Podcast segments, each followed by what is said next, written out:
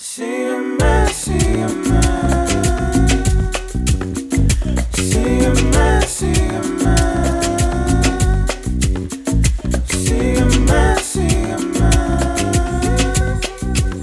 Si tú a mí me sigues, te puedo ver. Hola, bienvenido seas. Mi nombre es Guillermo y esto es Dímelo Frank. En este episodio pude conversar con los dos fundadores del emprendimiento panameño RSVP. Ellos nos compartieron qué es la tecnología que está detrás de esta plataforma que busca conectar a todos los que necesiten servicios con los que brinden estos servicios de una forma sencilla, conveniente y rápida.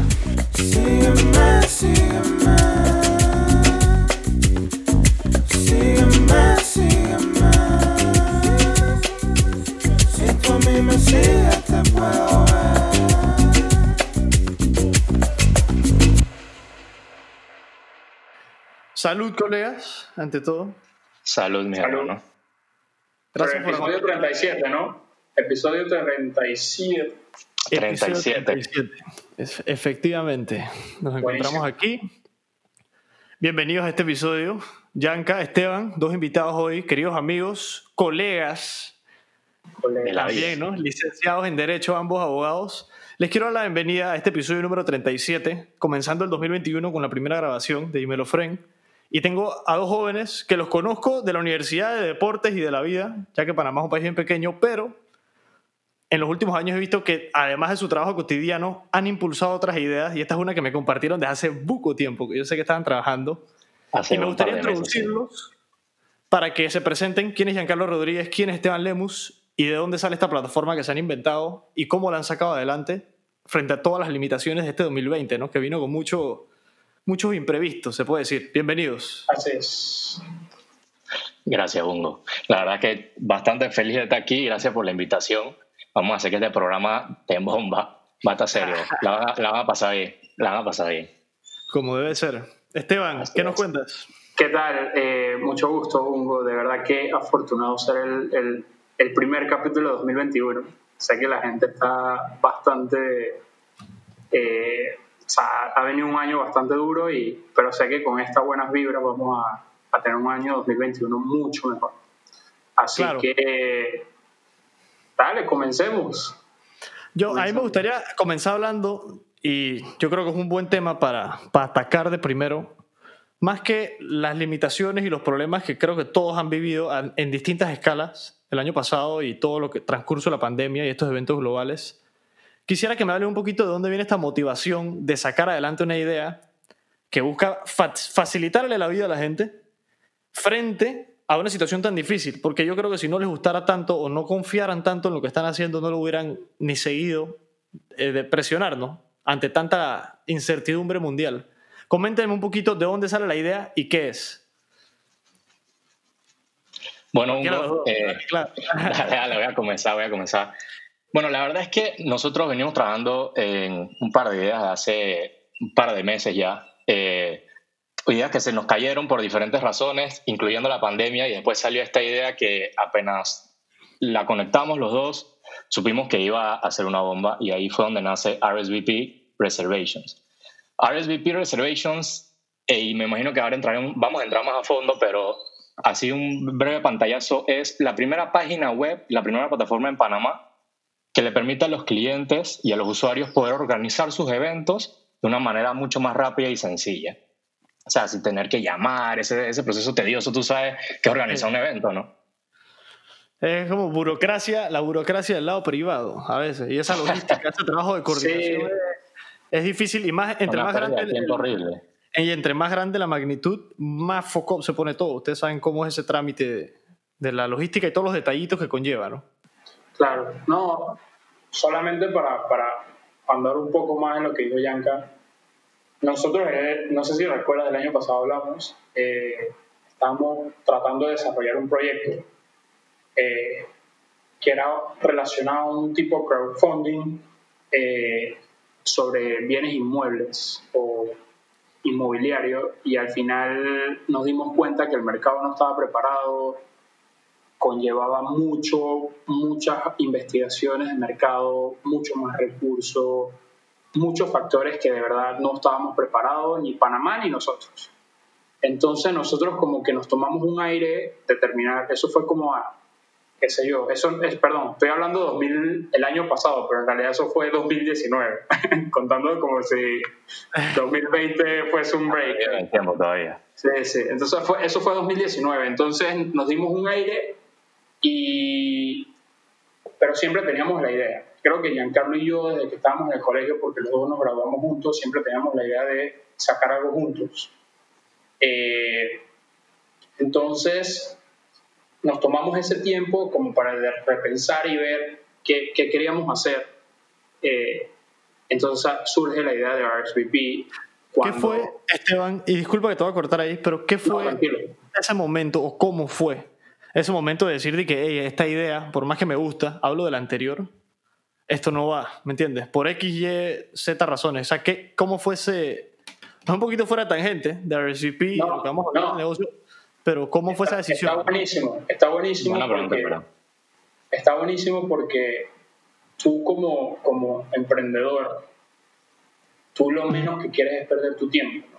Tú lo menos que quieres es irte por la idea errónea. Entonces nosotros, cuando teníamos la idea de tirar un crowdfunding, siendo Giancarlo y yo abogados, tú te das, tú te das cuenta de que hay muchas cosas, o sea, teníamos que hasta sacar la licencia de corredores de, de, de real estate o de bienes y raíces, que al final eran cosas como que, está bien, era para complementar un poco lo que hacíamos, pero creo que era como ese, ese, ese feeling de que no estaba yendo acorde a lo que nosotros queríamos, que era hacer algo simple y sencillo. Y creo que eso se alinea mucho a lo de RSVP. Teníamos que hacer muchas cosas de trasfondo para que eso funcionara y además de eso no teníamos la experiencia en ni, ni, ni, el conocimiento de cómo se desarrollaba el, el, mundo de bienes raíces per se. Además venía de un, de, de, un, de un golpe al mismo, al mismo sistema, al mismo modelo de negocio, que iba a ser muy difícil llevarlo adelante. Entonces imagínate que hubiésemos, y de hecho fue una buena decisión, porque imagínate que hubiésemos invertido más tiempo en recursos en un sector de bienes raíces que durante pandemia de verdad que fue muy golpeado.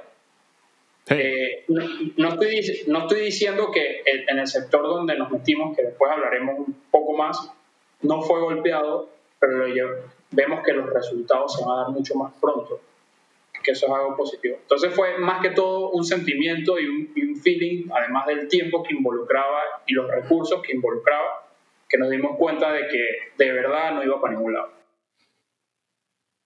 Y yo pienso que al final, no sé si te concuerdan, pero creo que están atacando con esta nueva idea de RCP un, un problema que sí existe y sí están brindando una facilidad que creo que es bastante clara. Sí, cuando concreten con, con, la idea, ¿no? Háblenos entonces de RSVP Reservations. ¿Cómo sale esta idea de, de ser ese hub que conecte al que busca el espacio con los propietarios de los espacios? Yanka o Esteban, siempre se pelean. Dale, aquí. Esteban, dale, Esteban. Ah, digo, digo no, nosotros, ok, la, la, idea surge de Giancarlo se fue a estudiar su maestría en, en, en Singapur, ¿no? Entonces, estando allá, él, él, él, me escribe allá, sí, me escribe allá, dice Esteban, de verdad que salió, eh, o sea, he visto bastantes proyectos, entre ese, este que me llama mucho la atención. Giancarlo siempre ha estado en el mundo de la farándula, ¿no? No, mentira, le ha gustado, le ha gustado, le ha gustado mucho. No, mentira, me refiero al, al, mundo de la farándula porque Giancarlo siempre ha estado en el mundo de los eventos, le ha gustado mucho. A mí también, pero yo siempre era partícipe, no, no, no organizador. A Giancarlo le gusta mucho. Ah, él lidera la rumba, no solo participa. Sí. No, no, yo no lidero la rumba, sino que ya tuve, tuve mi tiempo de, de, pro, de, ¿cómo era? Promotor y vaina, de discoteca. Hey, buscando oportunidades. Sí, pero, busca, exacto, era, pagaba bien, loco. Entonces, para ese tiempo, uno que no trabajaba, estaba en la escuela, o, o sea, graduándose, pues. Hay gente que no haría ni eso. Hay gente que no haría ni sí, eso. Sí, exacto, exacto. Sí, no. O sea, lo, lo, lo, entonces, estando él allá, eh, él, me, él me comenta, dice Esteban, de verdad que esta idea me parece espectacular. Y es, es algo similar, en esencia, a lo que hacemos, lo que procuramos hacer nosotros, pero no per se, porque aquello es más como un directorio. Entonces, agregamos Era una- pequeñas ideitas era una. Lo, lo que dicen tropicalizarlo, ¿no? Tropicalizar la idea, volverla totalmente Latinoamérica, Panamá eh, a Latinoamérica. Entonces Jay me comenta, dice, mira, está esta plataforma en donde puedes encontrar espacios para tus eventos. Y yo me quedo como que, de verdad, suena súper, porque estamos pensando qué tantos problemas hay al momento de tú organizar un evento. O sea, ¿qué, qué tantas aristas, qué, tanta, qué tantos problemas tienes cuando organizas un evento? ¿Cuántas llamadas tienes que hacer? ¿Cuántos lugares tienes que visitar? ¿Cuántos correos tienes que enviar? ¿Cuántos WhatsApps? La información no está Y en una sola plataforma. Tienes que ir Exacto, a o sea- 10 páginas de internet o 13 contactos distintos. Y tienes todas las cotizaciones guardadas en un chat diferente o en un, en un correo Una diferente. plataforma o lo que sea. Entonces fue como, medios. También. Eso fue 2019, ojo. Eh, Giancarlo todavía está en su maestría y, y él me dice, hey, ¿sabes qué? Él ya estaba pronto a terminar su maestría y fue como que dejamos el tema ahí, regresamos, empezamos a gestionar la otra idea que, que no fue a ningún lado, pero en enero, antes de, de- de este problema que hubo de la pandemia, ya lo veníamos hablando, ya lo veníamos hablando, nada concreto, pero lo veníamos hablando. Entonces fue en el momento en que comenzó la pandemia, nos tiraron todos a cuarentena. Fue como que, Giancarla, Giancarlo, perdón, este es el momento para, este es el momento, este es el momento, este, Giancarlo, este es el momento para, este es el momento para revisarlo y ver el problema. Claro.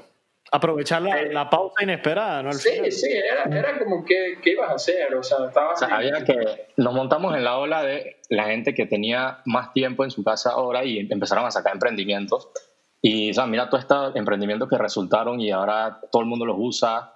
O sea, son ideas literalmente que salieron de la cuarentena. Entonces nosotros supimos que este era el momento de poder establecer en la sociedad, por así decirlo, y cambiar el sistema ese cotidiano de llamadas y cosas ya más físicas a tú en un solo lugar, en una sola página y que esté organizado. y Claro, sabemos y que, que ya todo y que mucho más esté- rápido. Y que esté al acceso de mi mano, pues. O sea, no está muy Exacto. lejos para, para cualquiera que tenga un smartphone hoy en día o internet, que yo creo que es lo ya ca- entre cada día es más común, ¿no? Que Totalmente. O sea, cada, cada día, cada cierto tiempo estás viendo que ciertos grupos de negocios se digitalizan, ya sea en un solo app o cada uno saca el suyo. No, O sea, y ahora ya, tocó- ya estamos avanzando, más todavía. Y la situación global creo que empujó a los que no se querían adaptar a esa ola de, de Exactamente. cómo implemento la tecnología para hacer más eficaz ciertos procesos que por limitaciones físicas a veces cuestan más o, o son más Claro. difíciles.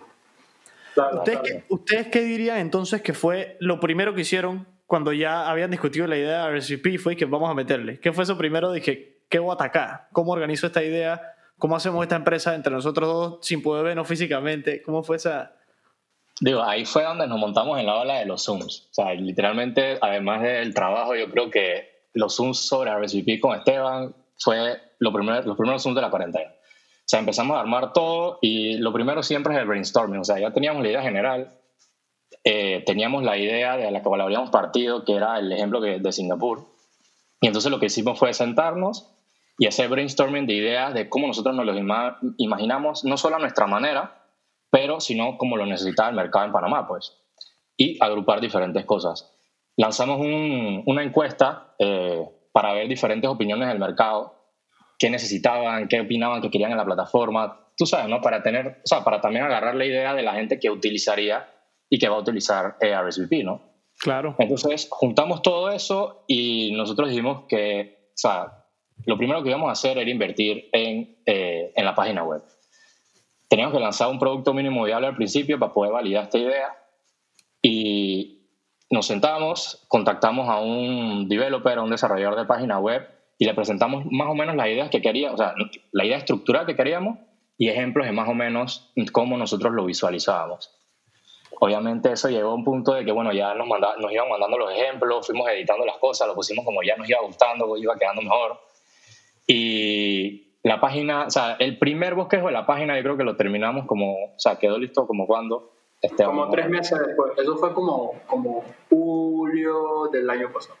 Comenzamos Sí, todo sí. el proyecto. Sea, Comenzamos todo el proyecto. meses de planificación. O sea, como Sí. de finales de principios de abril, mediados de abril en adelante, quizás. Lo que teníamos muy claro era lo siguiente, teníamos que tirar o lanzar un producto mínimo viable eh, dentro de un rango de, de seis meses máximo. Entonces, la página, la prim- el primer búsqueda de la página, como dice Giancarlo, comenzamos en marzo, abril a, a coordinar las ideas.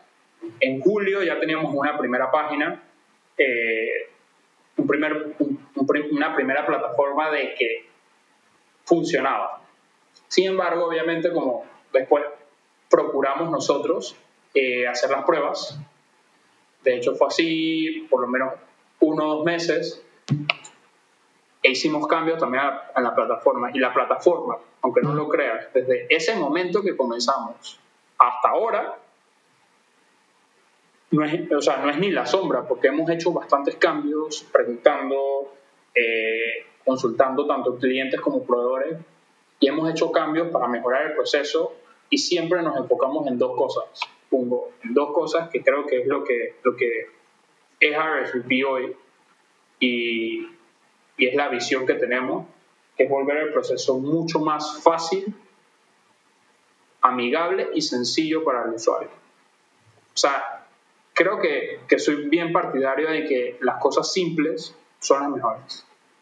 De nada te sirve darle más procesos al cliente o más procesos al proveedor. eh, y de hecho hemos, hemos ajustado nuestros procesos por la misma razón. Porque queremos buscar esa sencillez que nos va a caracterizar y ya nos caracteriza.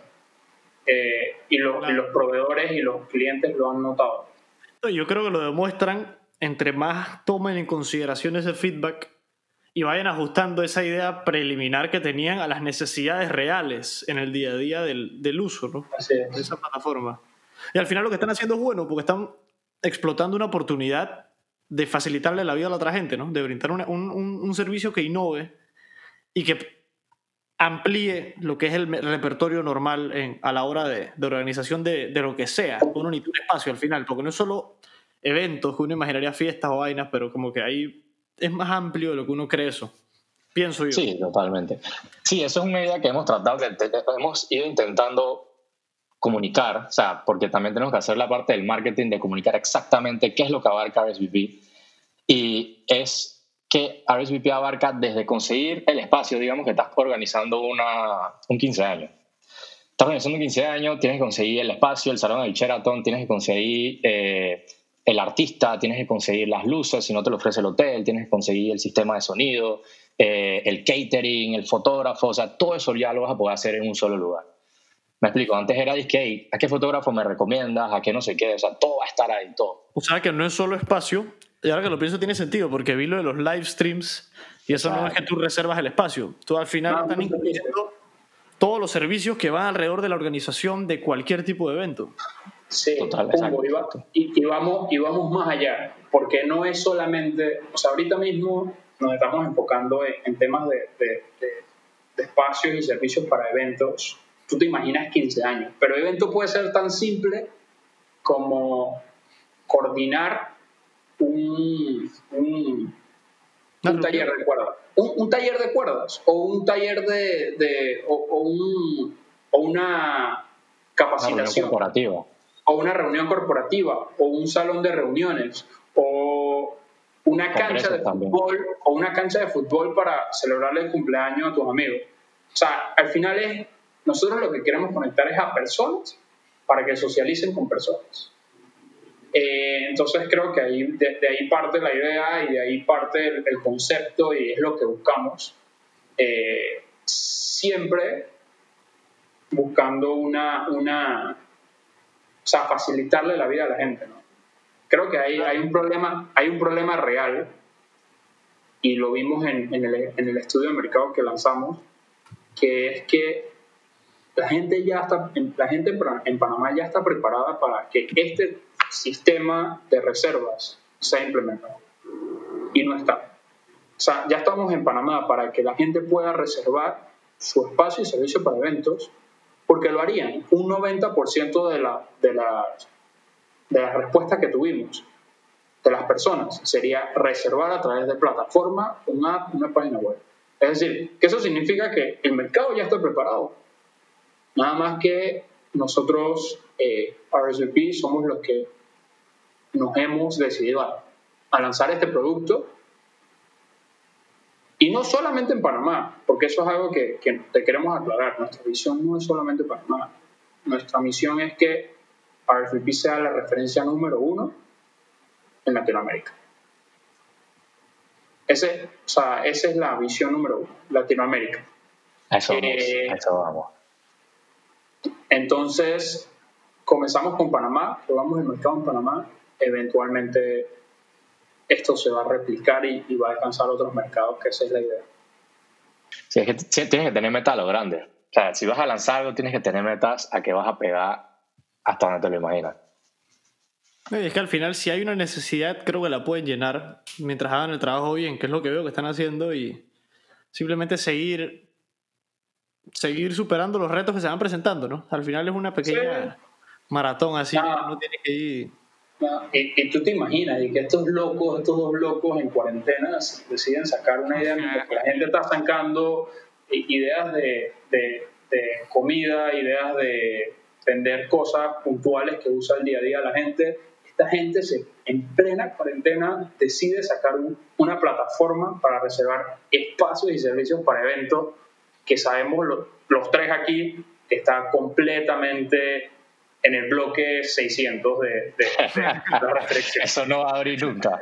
Es- Eso pero no- yo, yo creo están aprovechando una oportunidad de posicionarse, que es lo que me están mencionando, y esto es muy importante. Yo creo que la gente no. Y bueno, el, que- el que sí piensa así es bueno, porque creo que es bastante. Los hechos históricos lo demuestran, de que el timing o el momento en el que uno ejecuta a veces la idea es más importante que hasta la misma idea o el valor que tenga el producto.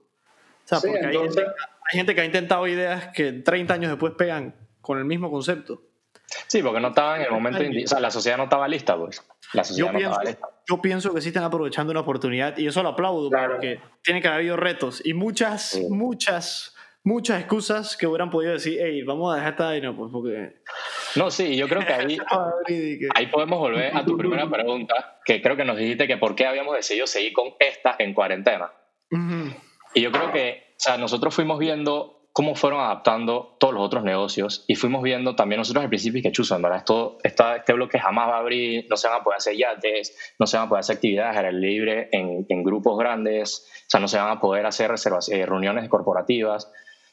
Y vimos cómo empezaron a salir las empresas y las empresas empezaron a adaptar para hacer eventos virtuales. O sea, ya tú ves que es mucho más común las bodas virtuales, las bodas por Zoom, las fiestas, eh, los entrenamientos en, de gimnasio. O sea, todo ya está digitalizado. Y esos son eventos, son actividades, todas las que abarcan RSVP.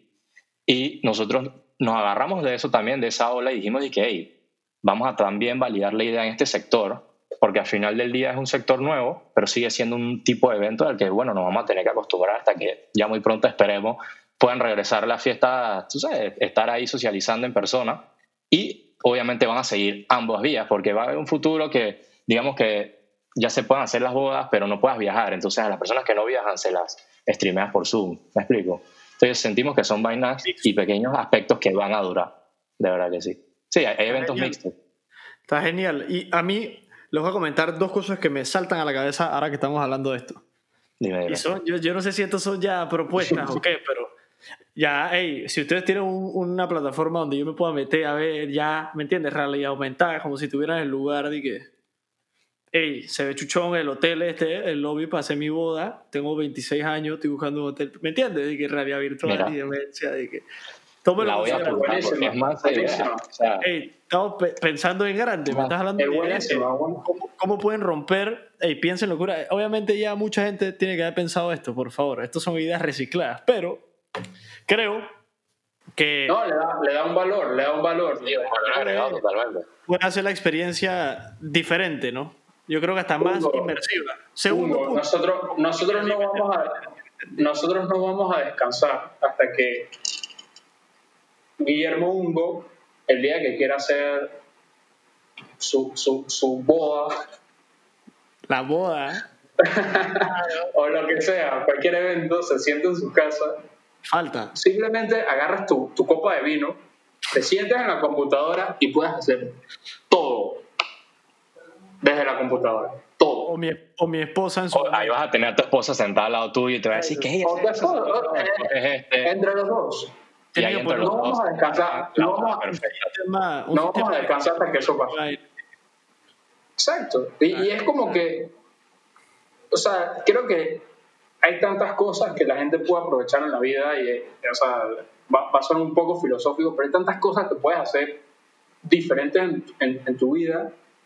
Esto es un momento definitivamente, la boda de una persona es definitivamente uno de los, de los momentos más importantes porque marcas una pauta, pero no tiene que ser un dolor de cabeza. Y no todo el mundo quiere ir al lugar y reservar, no todo el mundo quiere ir a ver reuniones con miles de, wedding planners o, o miles de espacios para que puedas hacer tu boda. Si lo puedes hacer todo online, te va a gustar, sea en pandemia, sea fuera de pandemia. Eso, eso es algo. Por eso, por lo menos cuando tú vas de viaje, tú reservas un hotel sin ni siquiera haber estado en el país. O sea, la, la idea es esa, la idea es que, que tú todo lo puedas hacer desde la comodidad de tu casa y que, y que lo hagas de tal forma de que sea el, producto real y que sepas que lo, quien te lo está brindando sea una persona que va a dar su mejor servicio y en la plataforma que lo estás haciendo sea la, la, la plataforma que te va a cubrir a ti, que te va a respaldar, porque muchas veces no tienes garantía del servicio, muchas veces no tienes, muchas veces no sabes quién está detrás, muchas veces no tienes toda la información a la mano, muchas veces faltan muchas cosas para, para poder hacer lo que quieres. Y esa es la idea de, de, de. No, yo pienso, yo pienso que también es un gran plus. Los dos son abogados, como que los dos tienen el, el punto de vista ese jurídico que a veces no le gusta a la gente, pero siempre es necesario en los negocios. De verdad que sí. Y eso es interesante porque deben estar pensando en regulaciones Siempre, siempre, siempre, siempre. O sea, Pero- hemos pero- tenido que estar pendiente a los bloques, sorry Esteban, hemos tenido que estar pendiente a los bloques, hemos tenido que estar pendiente a, o sea, Claro. cuándo va a acabar esto. Y no solo eso, sino que también, y ya, en verdad, gracias a Dios, de cierto modo, aparte de los gastos, ha sido un, valga la redundancia, gasto menos en tema de honorarios profesionales por abogados, porque lo hemos podido, esos lados hacer nosotros, y son temas que quizás otra gente hubiese tenido que contratar por fuera o les hubiera demorado un poquito más. Claro. Entonces, gracias a Dios se pudo aprovechar por esa vida, ¿no? Pero la verdad es que es un tema bastante importante y a- agarrando este espacio para recomendárselo a los que estén escuchando, que a veces a la gente se le olvida, y porque lo he escuchado de otros, de otros amigos y paseros que han tenido emprendimientos también, que la parte legal es bastante importante. O sea, siempre piensen primero en inscribir la marca, en registrar la sociedad, eh, todas esas cosas que, o sea, el, el aviso de operaciones son cosas que son bastante importantes que tomen en cuenta desde el principio, no solo porque lo van a necesitar como startup o como empresa, sino porque tienen que tomar en cuenta que eso va a ser un gasto también que van a tener eh, que asumir, ¿no? Claro. Sí, mi, Ya saben, mi si tienen, dudas, si tienen dudas de eso, escríbanme. Consultas legales acá. Cualquiera de los tres. Podemos hacer un Instagram, dímelo, Sí, sí. legal. Dímelo legal. Dímelo legal. yo, yo, yo, yo lo que digo es que igual, o sea, pa- para, para complementar un poco, es que yo siento que es muy importante la parte legal y estar al día. Y creo que eso es algo que Giancarlo y yo nos enfocamos desde el principio a hacer las cosas bien. Inclusive con la contabilidad, llevar sus registros, todo. Es algo muy importante porque el día de mañana, eh, si nosotros queremos levantar capital, que es la idea, eh, vender la compañía, revisar nuestros gastos completos, y es importante llevar registros de todo. Pero la parte legal, claro, y con orden, bien, llevar las cosas bien, igual la parte legal, pero mm, también entiendo la, la, la parte de que más importante que todo esto es que tengas la idea y la ejecutes de la mejor forma, Claro. siempre, cubri- siempre cubriéndote de que, de, que, de que sepas al menos que hay una parte legal que tienes que cumplir, hay una parte contable que tienes que cumplir y, y tratar de resolver en, en- en el mejor, en el menor tiempo posible, que eso es lo que, lo que buscamos nosotros. Eh, así que esa sería como mi, mi recomendación. Genial, genial. Seguimos en la conversación con Esteban y con Yanka, eh, hablando de RSVP, y creo que fuera buen momento de hablar, esto es algo que a mí me llamó mucho la atención en diciembre, viniendo enero, todo el tema de Airbnb, de su oferta pública inicial y de todos los rumores y la gente especulando alrededor de a dónde va Airbnb, que desde que se volvió un servicio súper regulado, se le complicó el terreno, ¿no?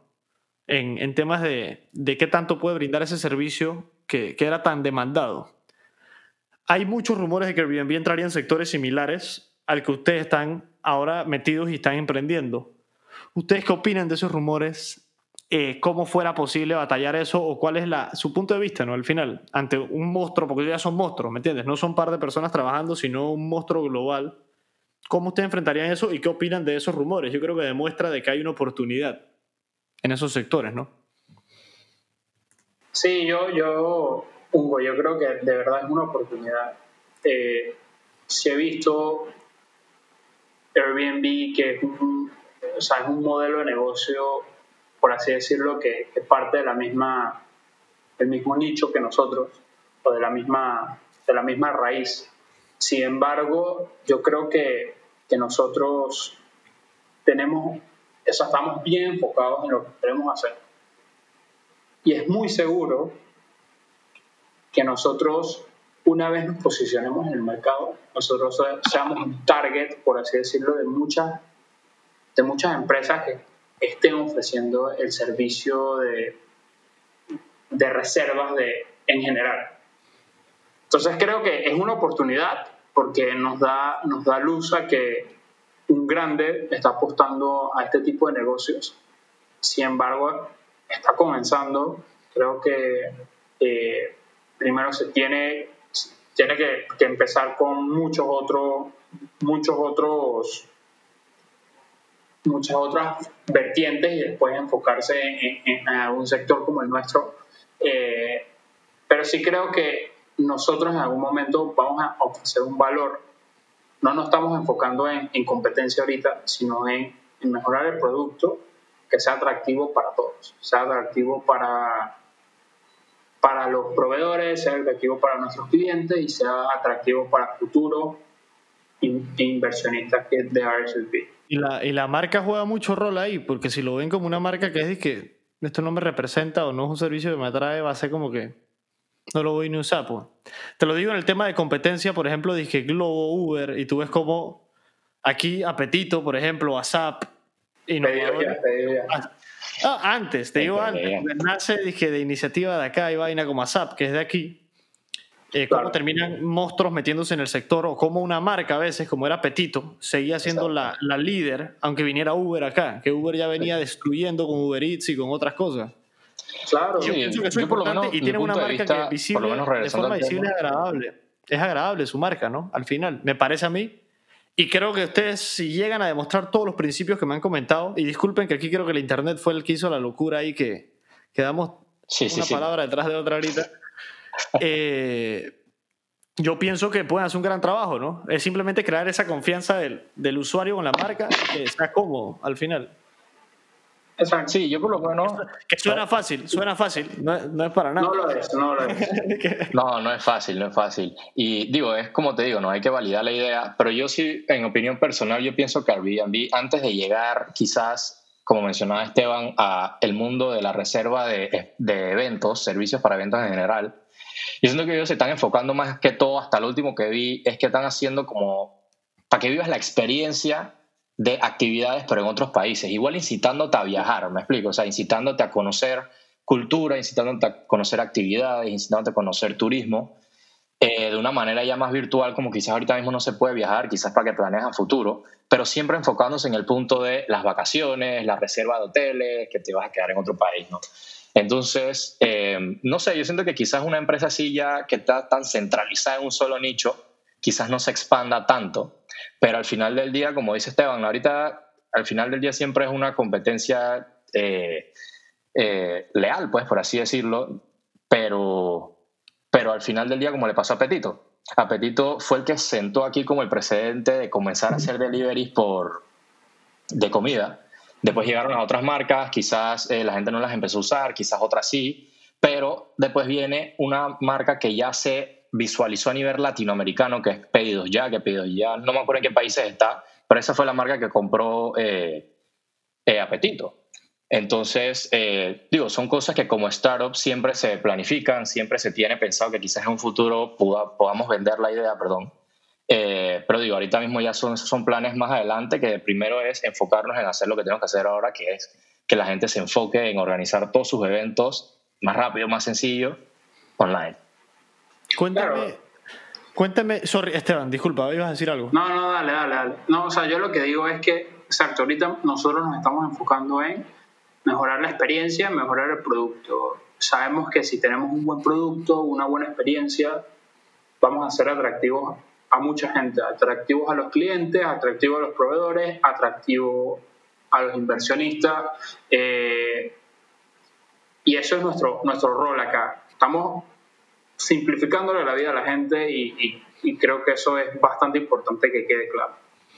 ¿Cuál es, esta es la pregunta que le iba a hacer, cuál es el primer paso entonces este 2021? Estamos grabando en enero, este lanzamiento sé que viene pronto, estamos grabando antes del lanzamiento oficial.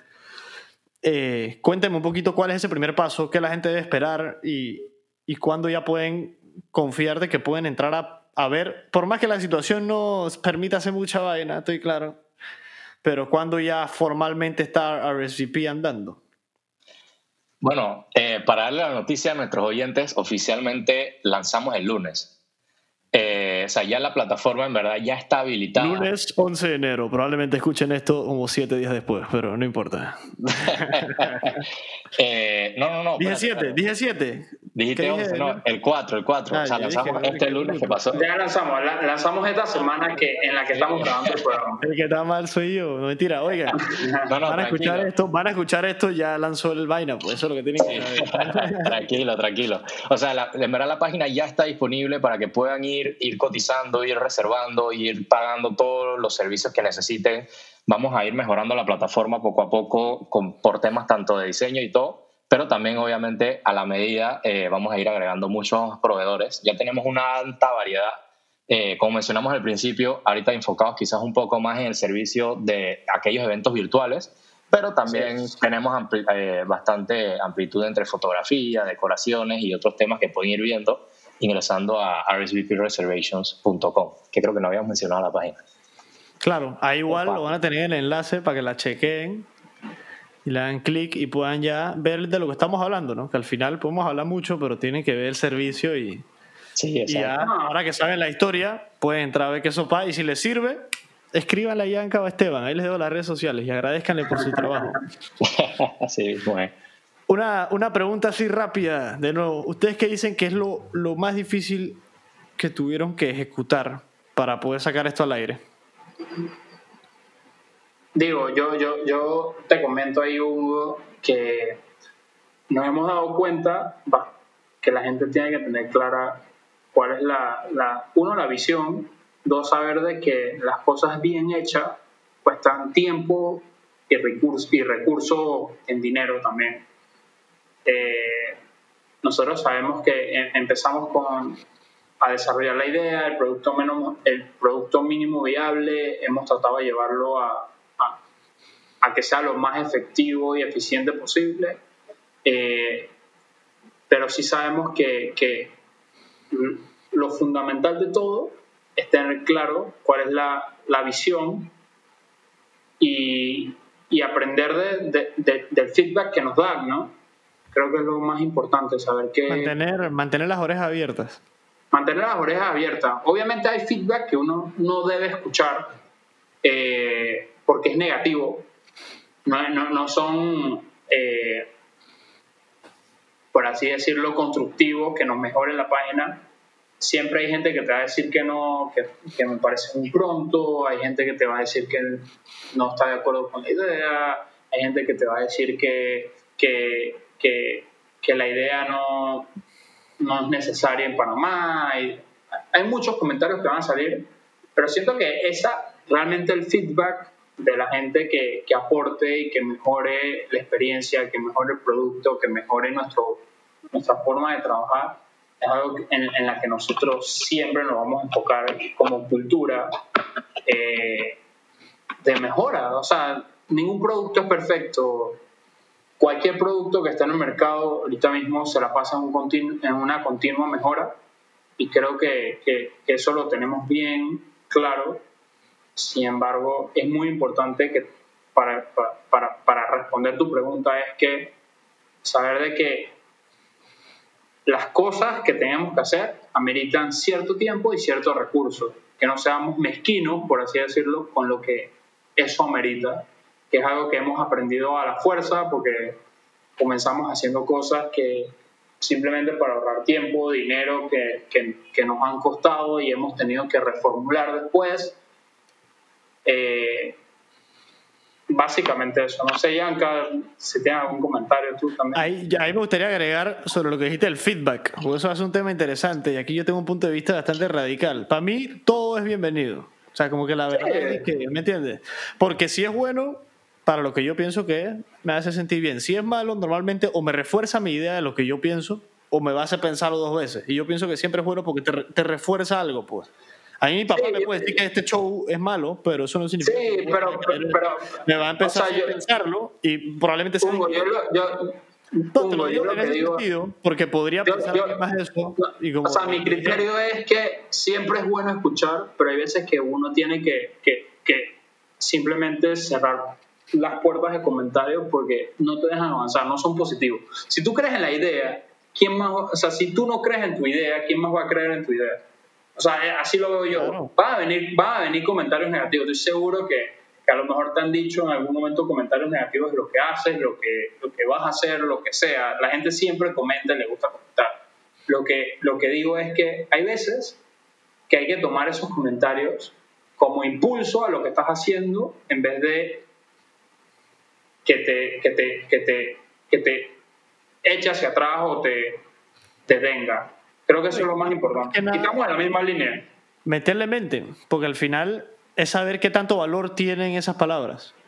Yo Claro, pienso que es bueno, es bueno considerarlo, porque el que se diga algo no es que sea así.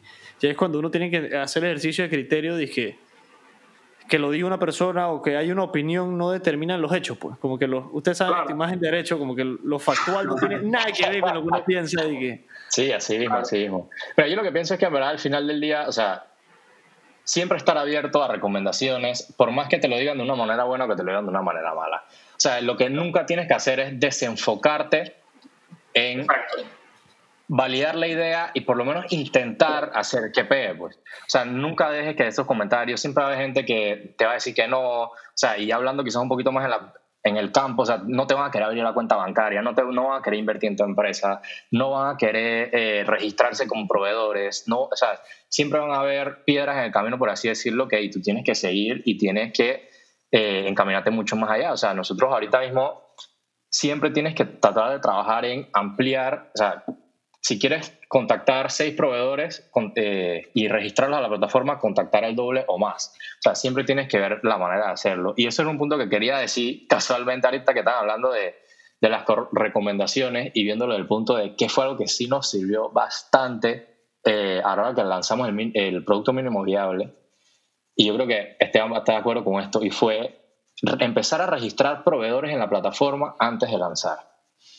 O sea, eso creó tanto como la confianza con los proveedores, porque o sea, ya no, estaba, no podían generar dinero porque no se podía reservar a través de la plataforma, pero sabían que la idea estaba validada y sabían que era lo que se necesita. Entonces, a la hora de ellos registrarse, ellos nos empezaron a decir que, "Hey, mira, en verdad, esto no me parece, quizás cámbialo de esta manera. Hubo gente que nos dijo que no por otras cosas también y que cambiamos y puede ser que no hayan regresado, puede ser que otros sí, pero siempre... Pero van a regresar, estoy seguro. Exacto, van a regresar, pero siempre tratar de... Y si no se lo pierden, tú estás No, claro. Es que, es que más, más allá, más de más, allá- más allá de la actitud es como si yo te dijera de que tiene tú, tú has vendido de tú toda la vida has vendido de esta forma y te estoy ofreciendo de esta forma que no tienes que renunciar a la, a la, a la forma como estás vendiendo obviamente van Sí, a regresar eventualmente Eso- van a regresar Eso es un buen argumento para decirle a los proveedores. Yo pienso que han hecho un buen trabajo de, de demostrarlo, ¿no? Si no, no tuvieran a la gente ahí en una situación como esta, ¿entiendes? Como que, Claro, claro. o sea, que es complicado. Creo que han hecho bien el trabajo de, de comunicar el valor y de cómo eso les va a brindar probablemente un edge ya cuando se reintegre la sociedad más funcional y una economía más, más Estable. eh, estable, si se puede, exacto, estable, ¿no? El tema Sí, del feedback, a mí me encanta hablarlo porque es un tema interesante y Sí. nadie Sí, tiene la razón. siempre, tienes que estar abierto a comentarios. Siempre. yo soy, yo soy un fiel creyente de, de piel dura, pues. Y si no, me demuestra que estoy en panga. Como que, hey, muchos No, claro, al final, hey, la idea puede no pegar y al final sacas otra y puede que fracase también y al final sacas otra y la tercera la, la tercera la validas y creas un- una buena idea, creas un buen negocio, un buen emprendimiento. Claro. Entonces, este 2021 ya tenemos plataforma. El siguiente ya. paso de RSVP, ¿cuál ustedes dicen que fuera? Además, me imagino comunicarse en medios, compartir la idea, hacerla, hacer a la gente que conozcan de esto. ¿Cuál es el siguiente paso? Además de ya, me imagino, buscar más, más servicios, más proveedores y prepararse para una Mira. apertura eventual. Este año nosotros nos estamos enfocando en varias cosas. Es importante, creo yo, recalcar que eh, es muy importante tener metas claras. Tener una visión general de lo que quieres a futuro. Ya te he dicho mil veces, RSVP va a ser la referencia número uno de Latinoamérica para organización de eventos. Eh, voy a tocar madera aquí. pero, pero, pero, o sea, esa, esa, esa, es nuestra, esa, esa es nuestra visión y estamos haciendo todo para lograrlo, pero creo que es muy importante que, que en cuanto a esa visión te organices, crees un plan. No tiene que ser un plan detallado, un plan de negocio. Nosotros, Giancarlo, por ahora y yo no hemos hecho un plan detallado. de su plan. Habla. Todo un punto me gustaría discutir con la gente. Claro con sí. ustedes para que la gente escuche, ¿no? Y tú que nos estás escuchando aquí desde el carro, bueno, la casa. Muchas gracias. Saludos. La casa, cuarentena total. ¿Cómo- No, no, no nos hemos olvidado. Escuchas, los escuchas. De No, no, no, no, no, eh, eso es verdad. No, no, no nos hemos olvidado de ti, oyente. Quiero agradecerte por estar aquí hasta este momento. Un agradecimiento espontáneo. Hay que comenzar el 2021 agradecido, por favor. Claro que sí. Regreso al tema, hermano. Vamos a hablar del plan. Ustedes tenían un plan. Claramente ha cambiado porque los hechos cambian. O sea, uno no puede satisfacer a todo el mundo, ni voy a tener a todo el mundo que quiero tener en la plataforma. ¿Cómo uno hace para enfrentar ese cambio de plan? Y, ¿sabes? Que tanto yo me perdono, ¿me entiendes? Porque a veces puedo planear algo que no sabía y decir que, putri, la calculé mal, pues. Es que, ¿Cómo no, ¿me entiendes? ¿Cómo no la agarro conmigo mismo o con mi socio que decir que... eh, me- me- Claro. Debe ser difícil, ¿no? Pero es un, es un trámite. Quiero, me gustaría que Sí. compartan esto porque creo que la gente le puede servir. Y más ahora que todo el mundo está intentando hacer sus cosas. es súper difícil hacer un plan perfecto.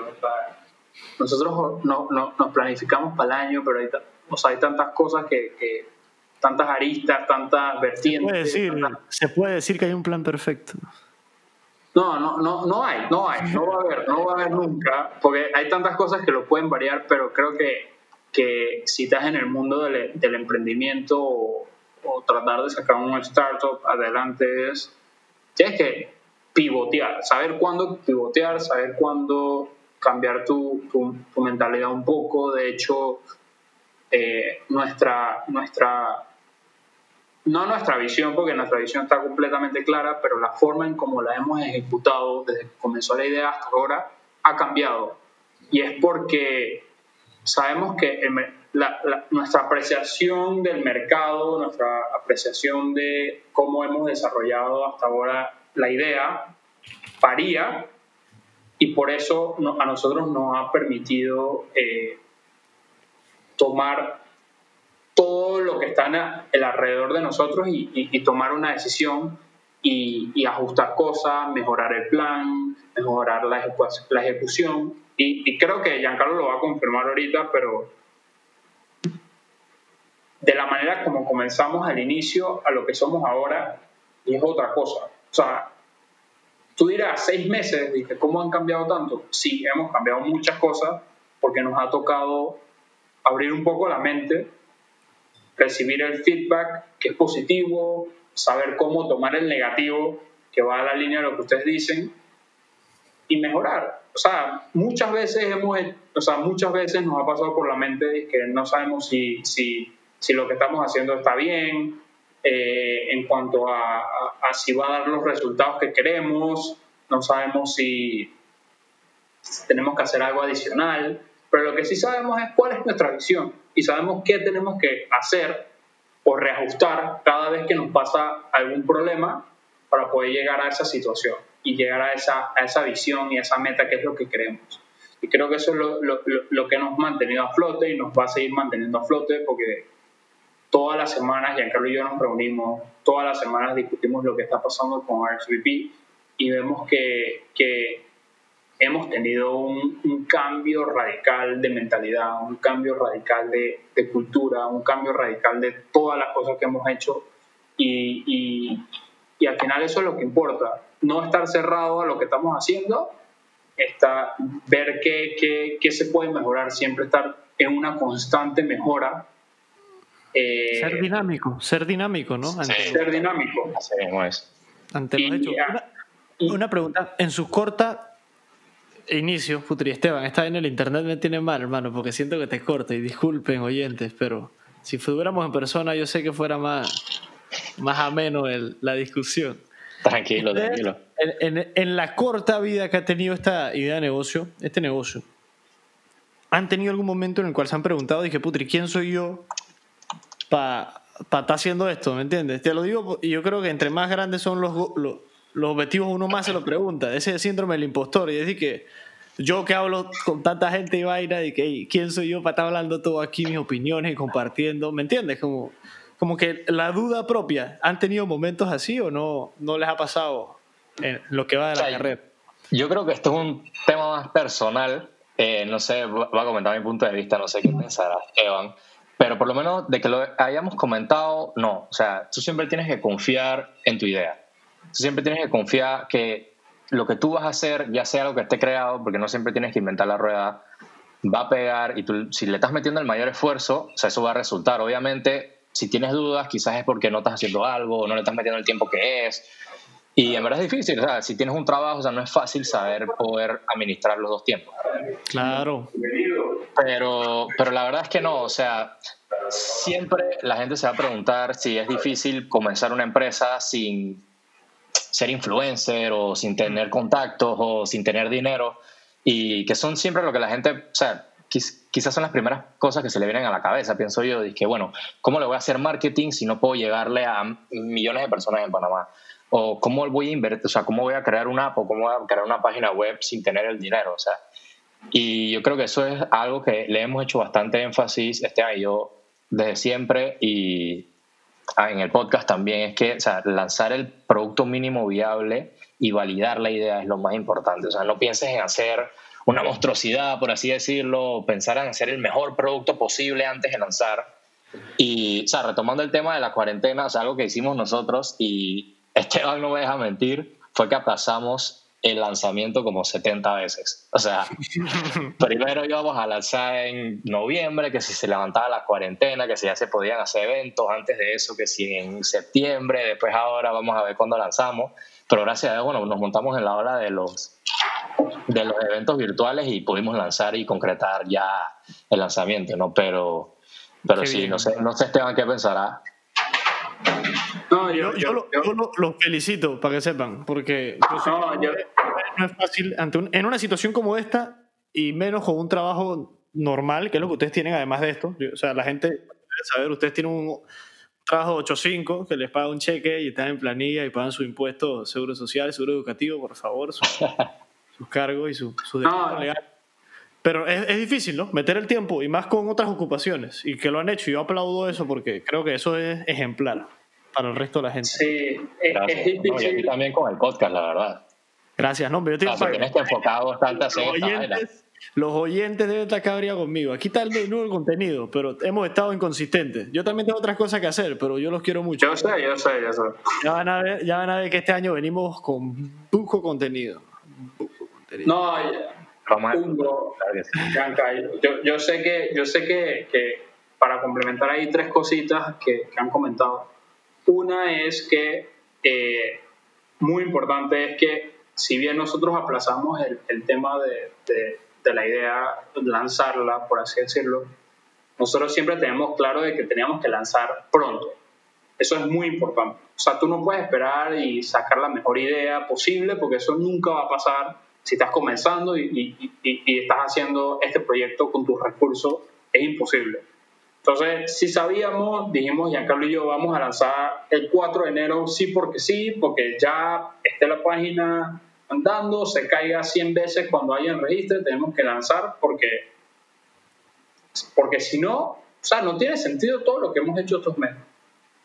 Eh, y la otra cosa es que, eh, por lo menos, tú, tú estabas preguntando cuántas veces nos hemos preguntado eh, si, si esta, lo que estamos haciendo es lo correcto, si, si va con nosotros. Creo que eso es algo que nos preguntamos todos los días. Eh, siento que ser emprendedor siempre depende de algo, de que es la incertidumbre. Pero siento que ahí está la actitud, ¿no? Saber de que lo que quieres lograr, saber tener la misión clara, mantenerse enfocado y creo que eso es lo más importante. Claro. Eh, Yo les aplaudo mucho por la iniciativa, oigan, y gracias por compartir hoy la historia de cómo nace y cómo y por qué existe esto, ¿no? Y cuál es esa necesidad que va a satisfacer y lo fácil que le va a permitir a la gente después de todo este guacho pandémico hacer sus organizaciones y su- sus eventos de cualquier tipo, ¿no? Al final. Sí, exactamente.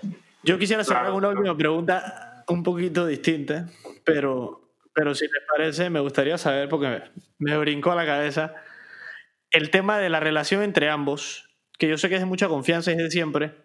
¿Ustedes qué dirían para los otros que a veces uno no sabe si emprender solo, con otra gente o en grupos y el trato a veces es difícil? No son la misma cabeza, ¿no? Me imagino que no van a pensar igual en todo. ¿Qué es lo más importante que uno debería tener en cuenta cuando uno trabaja en equipo? Y más con toma de decisiones así, ¿no? Uno está poniendo en riesgo mucho cuando uno se avienta su- sus ahorros o lo que uno tiene, su tiempo y su dedicación para un negocio así, ¿no? ¿Qué ustedes piensan que es algo importante o les gustaría compartir con los demás para eso? Bueno, yo siempre pienso, o sea, por lo menos la experiencia que he tenido, no he tenido la experiencia de trabajar desde cero con un socio que no conozco, pero yo digo que siempre deberías quizás tener la confianza de saber con quién tú estás trabajando. O sea, por más que sea una persona con la que vayas a trabajar por primera vez, antes de meterte de lleno en la idea con esa persona, de invertir, de crear la página, conocerla, ¿no? O sea, saber qué tipo de persona es. Y lo más importante es qué te puede aportar. O sea, porque tú puedes tener ciertos atributos, ciertas características que sabes que le vas a poder aportar a la empresa, al startup, al emprendimiento, eh, para sacarlo adelante, pero siempre tienes que conseguirte una persona que te complemente, te añade y quizás también tenga, obviamente, las mismas características que tú. Y son puntos que siempre tienes que buscar, ya sea con una persona que conozcas, porque o sea, puedes hacer un emprendimiento con una persona que conoces, pero digamos que haces un emprendimiento con una persona que conoces que es una persona vaga, pero confías en ella. O sea, tienes que tomar en cuenta eh, cuáles son los aspectos que que, buscas. honesto con eso, claro. Sí, O sea, exacto. O sea, tienes que hacer una introspección y pensar no solamente en qué estás buscando, sino en qué puedes ofrecer tú. Y al saber qué puedes ofrecer tú como persona, como socio, saber qué necesitas para poder construir lo que tienes, la idea que tienes. O sea, porque no todo el mundo va a buscar la lo mismo, me explico. O sea, quizás eh, una idea necesite más de organización o otra idea que no sea página web, no necesita un desarrollador, si no tienes app, si haces otro tipo de empresa, me explico. O sea, tú siempre vas a tener que sentarte, saber qué es lo que necesitas y eh, enfocarte en saber qué estás buscando. Siento que yo, que es lo primordial y nos ha pasado bastante, por lo menos siento que he trabajado con Esteban creando la idea general y creando todo, o sea, perdón, no la idea general, no, o sea, creando todo desde el principio, la idea general y hasta lo que es ahora, pero hemos trabajado con personas externas como un desarrollador de la página web que no conocíamos y hemos cambiado ciertas cosas, hemos cambiado de personas y ahí sí nos hemos tenido que meter en detalle a saber qué es trabajar con una persona en otro país o en otro lado haciendo algo que esencial porque es el corazón de nuestro negocio, ¿no? La Y página para, que web. estén, y para que estén todos en la misma página al final, ¿no? Que todos sepan esa ruta en conjunto por la cual están trabajando. Que a veces uno tiene una idea y otro otra y ni se fijan y salen Sí, no, Pongo, por lo menos, por lo menos yo para, para, para agregar, agregar un poquito, creo que Giancarlo y yo somos bien distintos en personalidad, en, en- en cómo hacemos las cosas. Tanto así de que, por lo menos Giancarlo es las personas que le gusta hacer mucho las cosas de noche, yo prefiero hacerlas de día. O sea, ta- tanto así, ta- diferencia. O sea, la gente- Reclamo aquí que no, no, no, no, no, no, no, no, no, no, no. O sea, lo que me refiero es que cada quien lleva su ritmo, pero creo que Claro. muy importante es que los dos tengamos la, la visión adecuada y los dos tengamos la visión alineada. Y creo que eso es algo que por lo menos Giancarlo y yo tenemos y, y la forma en cómo desarrollamos el día a día del negocio y la visión del negocio es algo que nos complementa. Yo digo algo, Giancarlo me cuestiona con argumentos, yo digo algo, Giancarlo me cuestiona con argumentos y siempre llegamos a un punto medio que es el mejor para el negocio y para lo que estamos haciendo. Y creo que eso es muy importante cuando te asocias con un cofundador, con un socio, con lo que sea. Cuando nos toque levantar capital, que eso es una de las etapas que viene pronto, esperemos que viene pronto, vamos a levantar capital, es muy distinto. Tú buscas un socio en donde eh, ya sea un socio que aporte solamente capital, recursos para poder desarrollar la idea, un socio que te ayude a aportar algo más, ya sea mentoría, ya sea eh, asesoría en general de aspectos legales, económicos, comerciales, lo que sea. Entonces creo que, que, que es bastante importante que sepas que con la gente que es socia, que no solamente aporta capital o que solamente asocia, eh, eh, o sea, aporta ideas o esto, estén bien claros en qué es lo que quiere, a lo que quieres llegar.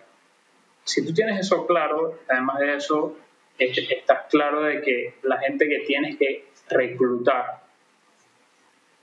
está asociada a la visión y a lo que quieres hacer, creo que va a marchar el proyecto bien. Si es una buena idea, un buen proyecto y lo desarrollas como. Y creo que Giancarlo y yo nos hemos dado muchos golpes, estamos, eh, eh, hemos estado en desacuerdo en muchas ocasiones. No, no, no. No, porque estamos en cuarentena. Ah, en conjunto. Pero, hemos, estado, eh, hemos, estado, hemos estado en desacuerdo en muchas cosas, pero siempre logramos solventar la situación y seguir adelante, que eso es, lo más importante. Creo que siempre que nos enfoquemos en resolver el problema y no en, en, en, en tomarlo personal o hacerlo cualquier de otra forma. Igual Giancarlo y yo somos amigos. El ego, quita esa vaina en el medio. Sí, siempre sacamos el ego adelante, siempre sabemos que tenemos que resolver el problema. Si es así, créeme que, que, que hasta ahora hemos logrado la, solventar el problema y, y, y, seguir adelante. Así que es importante. Bien, gracias por esas hermosas palabras, Leos, por favor. Muchas gracias. Gracias a ambos por acompañarnos en este episodio y a ti por escucharnos.